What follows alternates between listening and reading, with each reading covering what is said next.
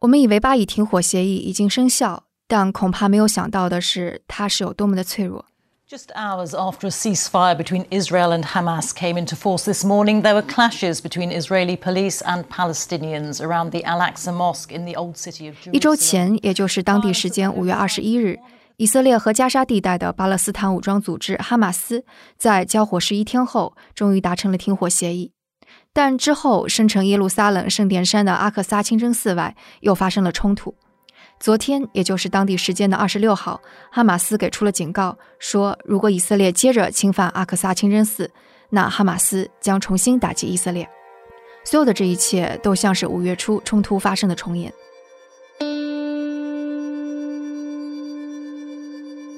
嗨，大家好，我是徐涛。我知道在数天前我们访谈 Sally 的那一期引发了很多争议。Sally 讲述了她作为身处以色列的中国人是如何感受到战争威胁的。我们在那期节目中的确是只讲述了一方的感受，而另外一方的声音缺失了。因此，在这期节目中，我们也联系到了巴勒斯坦人 Salah。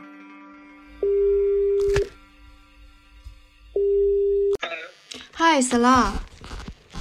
Hi, hi, how are Hi, I'm Tao. Good. How are you? you? Thank you, thank you, I'm good. 他的祖辈曾经生活在现处以色列境内的小村庄。在以色列建国后，他的全家被迫成为难民，迁徙到了约旦河西岸地区。疫情到来之前，他开一个小旅店，带着外国游人旅游为生。疫情的到来使得他几乎失业，而后续巴以冲突更让他觉得这片土地多灾多难。我们这一次的采访是在停火之前的五月十九日。采访后的第二天，哈马斯发射了更多的火箭弹。而以色列则轰炸了包括新闻机构在内的加沙民用建筑，所以通过萨拉的讲述，也许我们能够理解为什么这个地区的和平会如此脆弱，而世代积累的仇恨又如何让以色列和巴勒斯坦人的和平相处看起来如此渺茫。那这一集是中文转述版本，由我的同事 Luke 进行了中文转述。当然，如果想要听 Sla 全英文的讲述版本，也可以回到声东击西的播放列表，找到标题中注明是全英文版这一集来收听。也感谢我们的听众蔡小媛，是他联系了 Sla 给我们。那和驻以色列的中国姑娘 Sally 的那一集一样，以下我就全交给 Sla 来进行讲述。I'm Palestinian. Uh, I was born in Bethlehem City, 我是巴勒斯坦人，出生于约旦河西岸的伯利恒，现在也住在这儿。但其实我的老家是一个叫扎卡利亚的小村庄。在一九四八年，很多像扎卡利亚一样的村庄被以色列占领了，所以从我的祖父母到我，三代人都是难民。为什么会这样呢？因为根据国际法，巴勒斯坦的难民身份是世袭制的。如果你爷爷奶奶是难民，那么到你这一代也是难民，除非巴以冲突有一天被解决了。我现在的职业是一名导游，经营一家只有五个房间的小旅馆，用这样的方式让游客感受到巴勒斯坦的文化、政治和历史。从一年前我就失业了，因为疫情，旅游业的人都失业了。目前西岸的局势非常紧张，这一切都要从一个月之前说起。在这之前，没人会预料到有这样的冲突。斋月的第一周，以色列警方不让人们举行日常的活动。在斋月，人们每天晚上都会在室外公共场合进食、聚餐、跳舞什么的，但以色列限制大家这么做。他们限制在阿克萨清真寺祈祷的巴勒斯坦人的人数，好把空间留给以色列犹太人，让他们不被穆斯林打扰。要知道，阿克萨清真寺是全世界穆斯林的第二大圣地。也是对穆斯林来说，在巴勒斯坦和整个中东地区最神圣的地方。斋月又是一年中最神圣的月份，而以色列却在穆斯林朝圣的时候，把犹太极端分子带到这里来挑衅穆斯林。他们知道这么做一定会引发很多冲突。For several nights, the Al Aqsa Mosque compound, Islam's third holiest site, witnessed clashes between Palestinian protesters and Israeli police. These clashes then spiral into a barrage of Israeli airstrikes on the 一般情况下，阿克萨清真寺能容纳二十万人，但以色列只让一万人进去祈祷。在斋月，阿克萨清真寺对穆斯林来说格外神圣，这肯定会引起很多人不满，这是一方面。另一方面，这块地不归以色列当局管辖，它本来是属于约旦的，所以约旦才有权处理这儿的事情。但由于约旦在耶路撒冷没有任何武装力量，所以以色列违反了国际法以及跟约旦的协议，在这里派驻武力。他们想通过限制穆斯林人数的方式来接管阿克萨清真寺。Hamas and Palestinians asked Israel to stop forcefully kicking out the Palestinians. 而哈马斯和巴勒斯坦人要求以色列人停止用武力把巴勒斯坦人从自己的家里赶出去。接下来，在谢赫贾拉地区发生了以色列法院驱逐巴勒斯坦难民的事件。故事是这样的：在谢赫贾拉地区。住着一群巴勒斯坦难民，他们是一九五零年左右搬到这个社区的。为什么他们会搬到这里？因为以色列军方占领了他们的村庄和城市，而住在这里的人们最初来自一个叫雅法的地方。以色列人夺走了他们的房子和土地，他们就成了难民。而在当时，这片土地是归约旦管的，也就是东耶路撒冷。在东耶路撒冷，约旦和联合国巴勒斯坦分部达成了协议。在这里为巴勒斯坦难民建造房子，所以这块区域并不是像犹太人所说的那样属于他们。如果我没记错的话，在1880年左右，这个地方被租给了犹太人，租约长达90年。所以说到1970年左右，这个合约就已经结束了。所以以色列人根本没有这个地方的所有权，但他们伪造了文件说他们拥有这片土地啊。1972年。一个以色列组织说，他们拥有对谢赫贾拉土地的所有权，并表示有证据可以证明。而在1990年，一位代表巴勒斯坦家庭的律师强行拿走了委托人的文件，给了以色列人，并且对以色列人说，是这个巴勒斯坦家庭把土地卖给了以色列。后来，这个文件被证明是伪造的，但是以色列法院也不接受来自约旦的原始文件，文件可以证明这片土地是属于这里的人民的。因为战争的关系，这些房子并没有在1967年进行产权登记，并且一直保持了这样的状态。所以简单来说，以色列早在1948年，也就是73年前，让这些巴勒斯坦人落为难民。现在，以色列想要抢走这些难民的房子和土地，让他们再度流离失所。但是这些巴勒斯坦难民几乎在这住了一辈子，已经没地方可去了。这在巴勒斯坦人中引起了很大的愤怒情绪。总的来说，以色列对谢赫贾拉的巴勒斯坦人民所作所为跟种族清洗没什么分别。与此同时，以色列的一些激进的恐怖组织针对居住在以色列的阿拉伯人和巴勒斯坦人进行骚扰。他们攻击商店，枪击人群，往房子里面扔榴弹，在各种地方攻击他们。这就像一场连续剧：先是攻击在大马士革门前的集会抗议的人，然后是攻击阿克萨清真寺的人。接着是攻击谢赫贾拉和以色列境内的巴勒斯坦人，最后，以色列又一次攻击了四百多名在阿克萨清真寺祈祷的巴勒斯坦人。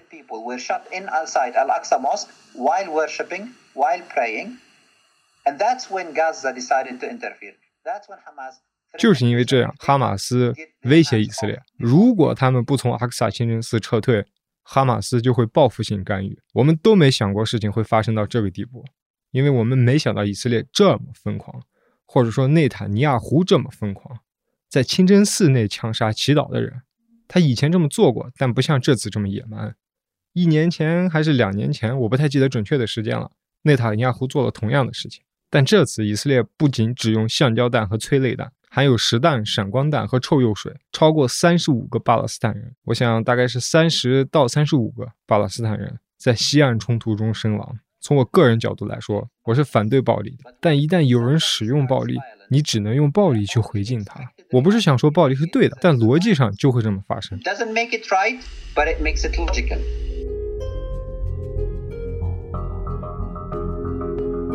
This is something that is happening every couple of years. Like every couple of years, 这是每隔几年都会发生的事情。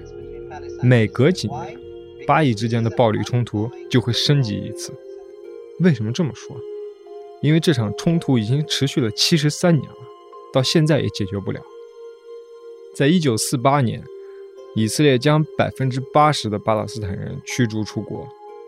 难道我们要让以色列人再赶走我们一次？如果我们还是像一九四八年那样没有武器、保持沉默、不反击，以色列就会把我们赶出来。以色列的军队训练有素，武器精良，他们有能力驱逐并且攻击那些无辜的巴勒斯坦的村庄。一九四八年，以色列对巴勒斯坦人进行了七十多次屠杀，成千上万的人被杀害，几乎所有的村子都被屠杀了。你走进一个村庄，你会看到三四百人全都被杀了。在一九四八年，一个村庄的总人口也就三四百人，而以色列在一九四八年就将超过七十八万的巴勒斯坦人赶出了他们自己的房子和村庄。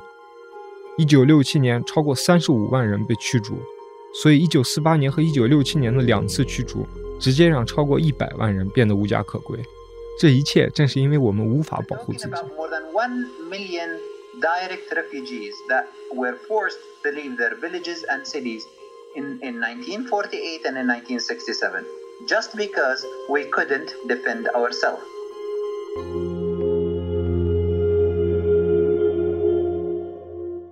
Today, Israel is committing genocide in Gaza. 现在以色列几乎是在加沙进行种族灭绝，他们简直把整条街都给炸了。有时候他们会在轰炸前半小时通知那里的居民，有时候在轰炸前五分钟才通知。如果你给一栋楼里的人打电话说六分钟之后这里要轰炸了，而这栋楼有十层，要怎么在六分钟之内通知到这栋楼里的每一个人，并且让他们安全撤离？I have a good friend that I knew through TikTok。我在 TikTok 上认识了一个好朋友，因为我从来没去过加沙，我只是在社交媒体上跟他们联系。我这个朋友有七个女儿，他把他的家人分散在三个不同的房子里。他告诉我说，如果其中一个房子被炸了，那在其他房子里待着的人还能活下去，我就不会一下子失去所有的孩子。你想象得到吗？今天早上我的朋友跟我说，轰炸点离他家只有二十米远，但他还活着。但他每次都会跟我说，注意安全，可能下一次我就没办法跟你打电话了。He says, "Take care, just in case I can't call you next time." That's every time we talk. 每次他都会这么说。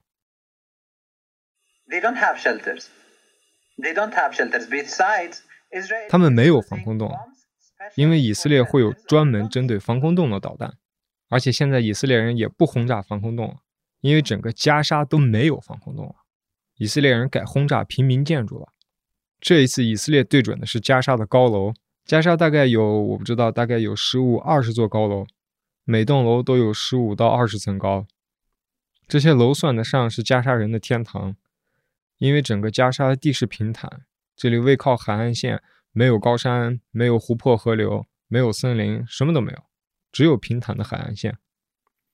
如果人们想到哪里休闲一下，没有空地可以去，因为空地就在以色列的边境线边上，任何人靠近那儿都会挨枪子儿，所以人们不会想去那里，人们会去高楼里面。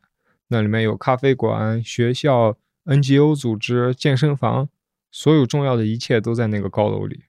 很简单，因为加沙没有足够的水和电，加沙的电力被以色列控制，人们一天只有三四个小时能用上电。但高楼里有独立的发电机，人们凑钱买的，以保证人们在里面能够一直用上电。他们把那里炸了，就为了摧毁加沙人的心理。because that's how they target the soul and the spirit of the people. 在这里做一下补充，就在我们采访的前一天，位于加沙境内的加拉大楼在遭到以色列军方的空袭后倒塌。这是一栋商住两用建筑，特殊之处是它是当地美联社与半岛电视台的办公所在地。以色列军方只是提前了约一个小时通知大楼的所有者，随后四枚火箭弹将大楼夷为平地。They targeted journalism and journalists. Yesterday, for example, they bombarded the house of a Palestinian. 就在昨天，他们把巴勒斯坦记者居住的房子给炸了。以色列宣称他们的导弹定位非常准确，要么他们是在撒谎，只是随意轰炸；要么他们说是真的，他们真的瞄准了新闻机构、学校、医疗场所等地。比如说，全世界都受新冠疫情的困扰，但就在昨天。以色列把加沙唯一能够做检测的健康中心给炸了，现在加沙没法做新冠检测了。在这之前，以色列不给加沙他们应有的疫苗，但其实这就是一种区别对待。加沙有两百万人口，但以色列却只给了八万支疫苗。现在，以色列又轰炸了可以检测新冠病毒的健康中心，还轰炸了联合国用作避难场所的学校。Nobody can leave Gaza. Gaza is the biggest jail in the world. 没有人可以离开加沙。现在的加沙就是世界上最大的一座监狱，海陆空都被以色列包围着，就像是世界上最大的集中营，两百万人都被关在里面。甚至当渔民想要外出捕鱼的时候，他们都不被允许到海岸线三英里之外的地方。人们出现在海岸上的时候，以色列的警察就开始动枪了。在约旦河西岸和东耶路撒冷，到处都有反压迫的抗议活动。人们声援支持加沙、支持耶路撒冷、支持谢赫贾拉，以及在以色列境内被以色列当局压迫的巴勒斯坦人。整个西岸地区有两百多个抗议点，光伯利恒就至少有十个。针对巴勒斯坦人的攻击，无论是在西岸，还是在以色列，或者是在耶路撒冷，不仅来自于以色列军方，还有来自以色列定居者，比如在西海岸非法定居的以色列定居者。带着武器、炸药、刀具枪杀阿拉伯人，并且互相之间传信，试图发起一场种族灭绝。Castrating their women killing the children before they grow and become terrorists. 还扬言说要发起一场大屠杀让女人绝育杀死小孩以避免他们长大变成恐怖分子这真的太难了。我今年三十五岁了我几乎在这住了一辈子我见过许多非常糟糕的事情。我看见以色列的 f 十六战机轰炸伯利恒把炸弹扔到城市的中央这个对基督徒而言最神圣的城市也是基督诞生的地方。二零零二年的时候，我还看到过耶稣诞生的教堂被以色列的军队和坦克包围了四十天，教堂内九个人被杀害。如果说那个时候我所经历的一切还比不上今天我所看到的，你可以想象现在的情形有多糟了。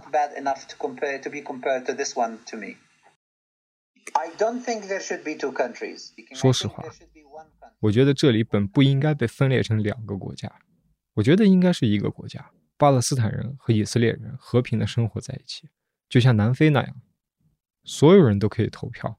而如果不那样的话，巴以问题永远得不到解决，就永远保持着现在的情况。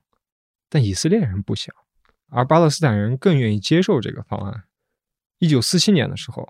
阿拉伯民族地区和巴勒斯坦人提出了一国制的方案，那时候这个国家还未被分割，而英国支持分化这两个国度。我们当时是拒绝的，我们不想要分裂，我们想要的是一个完整的国家。但这个方案被拒绝了，他们甚至不让我们在联合国发起投票。那时候的犹太复国主义意识到，他们只拥有巴勒斯坦百分之五点七的土地。这块地当时是英属巴勒斯坦托管地。这块地最早在1918年在地图上被这样标的，但在1922年改过一次，它才变成我们如今公认的巴勒斯坦。1947年，犹太复国主义运动爆发，犹太复国组织只拥有这片土地的百分之五点七，但他们却分得了几乎百分之六十的土地，准确的说是百分之五十七。与此同时，犹太人口只占少数。不到这片区域总人口的百分之三十，所以情况就是，他们只对很少的土地拥有所有权，却分到了很多领土。而占总人口百分之七十一的巴勒斯坦人，仅分到了百分之四十二的土地，其中百分之一还是耶路撒冷及周边地区作为国际共管区。以色列人想的就是，我们都能得到半数的土地了，为什么还要和他们共享一个国家？如果巴以是一个国家，我们就没多少土地了，因为他们只实际拥有这里百分之五点七的土地控制权。这就是为什么以色列当时会拒绝巴以合并成为一个国家。以色列总理内塔尼亚胡是一个独裁者，一位在过去十五年都在掌权的独裁者。当他感到自己正在失去权力，并有可能因为腐败而进监狱的时候，他挑起了巴以的新争端。这个即使在以色列内部也引起了极大的争议和批判。就像我开始说的，这次冲突是内塔尼亚胡引起的。任何因为冲突受到损失和伤害的巴勒斯坦人和以色列人，都应该去法院起诉内塔尼亚胡。I don't know if you know, but there is an apartheid wall probably as long as the uh, China Great Wall. About 800. 不知道你知不知道，我们这里有一堵种族隔离墙，可能跟中国的长城一样长，大概八百千米的墙。以色列沿着巴勒斯坦的城市建造了这堵墙，这也就是为什么我们不管它叫分裂墙 （separation wall），而是管它叫做侵占和扩张的种族隔离墙 （confiscation and expansion apartheid wall），因为它是用来侵占尽可能更多的土地，并帮助以色列的定居者和以色列的城市在我们的土地上扩张。比如说，伯利恒这堵墙就已经侵入了巴勒斯坦六公里。所以，如果以色列只是想分割界限，他们为什么要把隔离墙建在我们的土地上呢？不仅如此，他们还有六七十万的定居者和非法居民在墙的这一侧，从而偷走更多的我们的土地。这不是两个国家，这个是一个国家，这个是一个种族隔离的国家。80, 90 kilometers, something like that. It takes me sometimes about four hours. Imagine driving 80 kilometers in four hours. That's like traveling from one to another country. 约旦河西岸有超过三百六十个检查站，从这儿到那不鲁斯其实只有八九十公里远，有时却要花费四个小时的时间。八十公里的路要花四个小时。这个时间都够从一个国家到另一个国家了，但是因为路上有那么多的检查站、骚扰和不公，经常士兵在路上拦下你，然后和别的士兵闲聊，让你在那干等着，非常不人道。因为之前的疫情封锁太苦闷了，上次我和朋友去旅行，回来的路上，以色列的士兵拦下我们，并逮捕了我们的大巴司机，然后让我们在大巴外等了两个小时。那是晚上十点左右，特别冷，大概是两三个月前，特别冷。其中一个女性晕倒了，神志不清。他们甚至不让我回车上拿点酒精放在她鼻子下面，好让她清醒过来。他们逮捕这个大巴司机，因为他的兄弟参加了政治活动，在一两个月前被捕了。他们有个传统，只要抓到一个人，就调查一家人。如果有人不想被骚扰、被调查、被关监狱，因此不配合以色列的调查时，他可能就会被通缉。我们的大巴司机就是这样，他的兄弟被捕了，他就成了通缉犯。In Palestine, Israel is violating human rights on a daily basis. 在巴勒斯坦，以色列每天都在侵犯人权。首先，这是一个建立在区别对待基础上的国家，有很多图片等方式可以证明这里有各种各样的区别对待和种族歧视。这些歧视源自于你的出身，比如在约旦河西岸地区，也就是我住的地方，如果你是阿拉伯裔或者巴勒斯坦人，你就得遵循以色列军事法律；如果你是犹太人，按理来说应该是非法定居者，但在约旦河西岸地区，你可以享受以色列的法律对普通公民的保护。所以在约旦河西岸地区，同一个地区。根据不同的种族和背景，会实行两种不同的法律，而你适用于哪部法律，完全是依据你的种族和背景决定的。这难道不是百分之百的种族隔离吗？除了刚刚提到的，还有许多种族隔离的政策，比如以色列人的车的牌照是黄色的，可以开到任何地方。你可以去以色列，你可以开到巴勒斯坦，巴勒斯坦人开着白色牌照的车。巴勒斯坦人不能开以色列人黄色牌照的车，以及我们的车禁止驶入耶路撒冷、拿撒勒或者海法，所以我们不能开车去他们的城市，但是他们可以开车来我们的城市。这也是一种种族隔离，而且还有的道路专门为以色列居民区而建的，他们在巴勒斯坦领土内专门为以色列人修建的居民区，这意味着巴勒斯坦人不能进。即使巴勒斯坦人可以证明这是自己的土地，以色列也不允许巴勒斯坦人在这盖房子，所以这又是一种种族隔离。在这个情况下，即使你是一个有以色列国籍的巴勒斯坦人，还是会有各种各样的种族隔离政策针对你。比如说，以色列城市都很现代，基础设施都不错；以色列的阿拉伯城市就很落后，毫无规划。他们没有像以色列犹太城市那样良好的通讯和交通，他们无法像以色列城市那样在需要的时候扩张。以色列的城市都很现代化，基础设施特别好，他们可以在需要时扩建自己的城市。相反，即使不需要，他们也在扩建，因为对他们而言，扩张就是一种殖民。因此，你可以看见，他们建了许多根本没人住的房子，这样他们就可以如愿以偿达成他们拥有这块土地的事实。巴勒斯坦不是一个强大的国家，巴勒斯坦有政府。但不是一个可以自己控制自己资源的独立国家。为什么这么说？因为以色列控制着我们所有的自然资源。西岸百分之六十的巴勒斯坦土地都完全处于以色列的全面的军事掌控之下。这意味着，如果我在海边有一块土地，我想盖房子，就要先征得以色列的许可。以色列绝对不会同意的。以色列绝对不会同意巴勒斯坦人在这片区域盖房子的。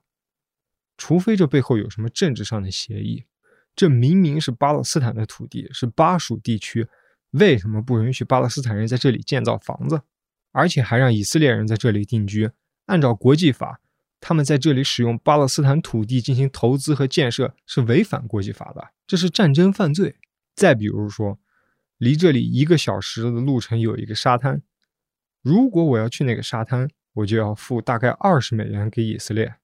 就为了使用自己国家的沙滩，这笔钱不是付给我的国家，而是付给以色列。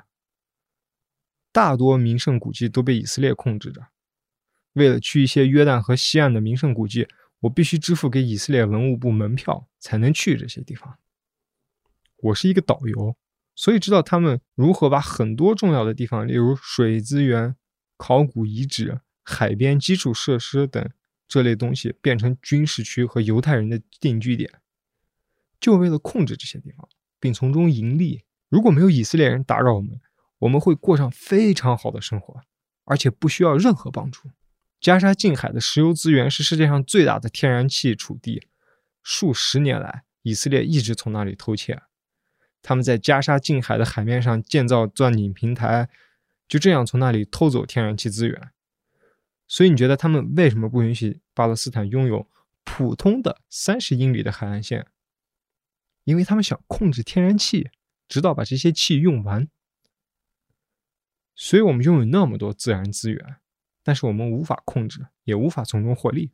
如果你不能控制边境，你就没法控制水资源，就没法控制海岸线，也没法盖机场，也不能拥有自己的货币。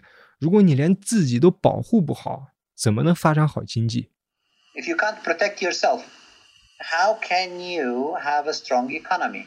Israel should start slowly. 以色列应该开始或快或慢地改变被占领地区巴勒斯坦人的处境。他们应该首先解除，至少先解除西岸地区的检查站，然后开始慢慢的给巴勒斯坦人更多的自由旅行的权利，给巴勒斯坦人投票和自由发言的权利。然后释放巴勒斯坦的囚犯。今天有超过四千五百名巴勒斯坦囚犯被关在以色列，其中数百人是妇女儿童，数百人，数百人在法庭上根本没有被起诉。我们称之为行政关押，是指你在不经审判、没有立案且无罪的情况下入狱。他们关你进监狱，就是为了以防万一。因为他们觉得你有问题，但他们没有证据，或者他们觉得你可能做了什么事情，但他们又说不清你到底做了什么。有至少两百五十名巴勒斯坦人在以色列监狱的坟墓里，因为并不是每个死在监狱里的人都能回家，在许多情况下，他们会一直保留遗体到服刑结束。他们应该开始将巴勒斯坦人当作人，他们应该废除西岸的军事法。巴勒斯坦人和以色列人应该同罪同罚。当人们能看到自己被同等对待，他们就能接受与以色列人共同生活。我们对以色列人没有意见，我们对不公正有意见。我在任何时候都是反对任何形式的暴力的。但是你要明白，抵制机制是如何产生的。人们会为了获得自由而用各种方法来抗争。在某一刻，巴勒斯坦人除了石头什么也没有。所以他们就用石头反抗。接着他们会用一些冷兵器，比如刀、弹弓之类的，有什么用什么，有玻璃瓶子就用玻璃瓶子。然后他们会逐渐开始用更多的暴力的东西，比如一些老旧的枪支。为什么呢？因为非法侵占现象越来越激烈，侵占行为越来越过分，反抗就会越来越暴力。然后以色列人就用更多的武力镇压，然后巴勒斯坦人就越抵抗。历史上有十八九年，巴勒斯坦人试图和以色列人和平相处，但这行不通。一九四八年，以色列占领了百分之八十的巴勒斯坦土地。一九六七年，他们又占领了其余的土地。也正是从那个时候开始，巴勒斯坦开始了军事抵抗。Occupation is an action and offense. Resistance starts with an re. That's why it's a re resistance reaction. 因此，本质上我们是被侵犯的，我们的行为是在抵抗。巴勒斯坦人第一次自杀炸弹袭击发生在一九九四年，巴鲁克格尔兹坦屠杀事件六个月后，巴鲁克格尔兹坦。进到希伯伦伊布拉辛清真寺内，射杀了二十九人，另有二十五人在外面被以色列士兵和定居者杀死。六个月后，巴勒斯坦人发起了第一次自杀式爆炸袭击。为什么呢？因为人们没有其他战斗手段。最后一次自杀式爆炸袭击可能是十十五年前，我不太确定。这种袭击停止了，但不是因为有了边境墙，不是因为以色列人想让它停，它就停了。或者因为巴勒斯坦人害怕了才停止，都不是。自杀式袭击停止了，因为巴勒斯坦人找到了另一种战斗手段，他们现在可以发射导弹而不用送死。今天，许多人像我一样，呼吁和平，呼吁非暴力解决这场冲突，而我们的声音被封锁了。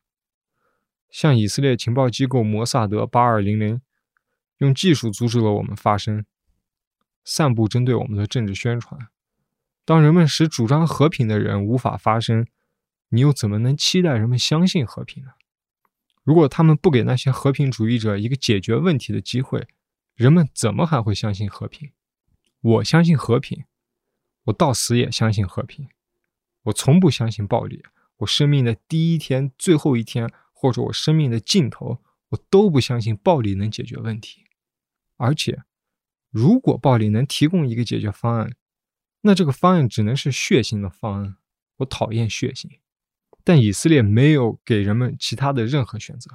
每次人们想要达成和平协议、和平协商的时候，以色列总是忽略他们。想象一下，如果你是一个巴勒斯坦人，现在你面前有两个选择：拉马拉的法塔赫和加沙的哈马斯。过去三十年。西岸的法塔赫一直在和以色列政府协商，但西岸剩下的土地比加沙剩下的还要少，而加沙过去远比西岸小得多啊！为什么会这样？因为加沙用暴力去反抗了，而加沙境内也没有检查站。人们看到的是以色列奖励了暴力，因为他们没能侵占加沙地区，反而惩罚了和平，因为占领了西岸地区更多土地。所以，当人们看到谈判不能带来任何改变，而暴力可以，即使是一个血腥的过程，他们还是觉得暴力赢了。Even if it's a bloody result, they would think that violence wins. And that's all the fault of Israel. Hamas is popular today because Israel made it so. So I blame 所以，这都是以色列的错。哈马斯现在为什么如此受欢迎，都是以色列人造成的。Non-violent Palestinian groups couldn't gain anything. The hatred is the, the normal result for not knowing, for not meeting, for oppressing.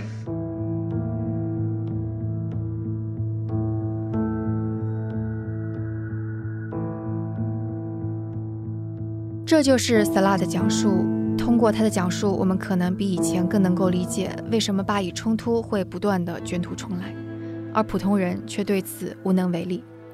是否有一天，双方都能够有着更有远见的政治家，来抛却仇恨、前嫌和利益纠葛，达成更好的安排？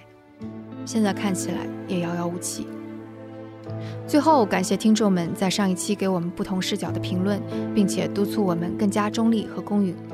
感谢听众蔡小媛积极给我们联系当地的嘉宾，也感谢我们生动活泼的小伙伴，包括内容监制 Amanda、后期制作 Kurt 和中文配音 Luke，还有我们的设计师饭团、运营刘瑶。他们在这一期中都花了比之前节目更多的时间来呈现这期节目。我们也期待听到大家更多的反馈和对我们的建议。大家可以在各大平台给我们写评论，也可以给我们写邮件。我们的邮箱是 etwstudio@gmail.com，e t w s t u d i o at gmail.com。那我们下期节目再见。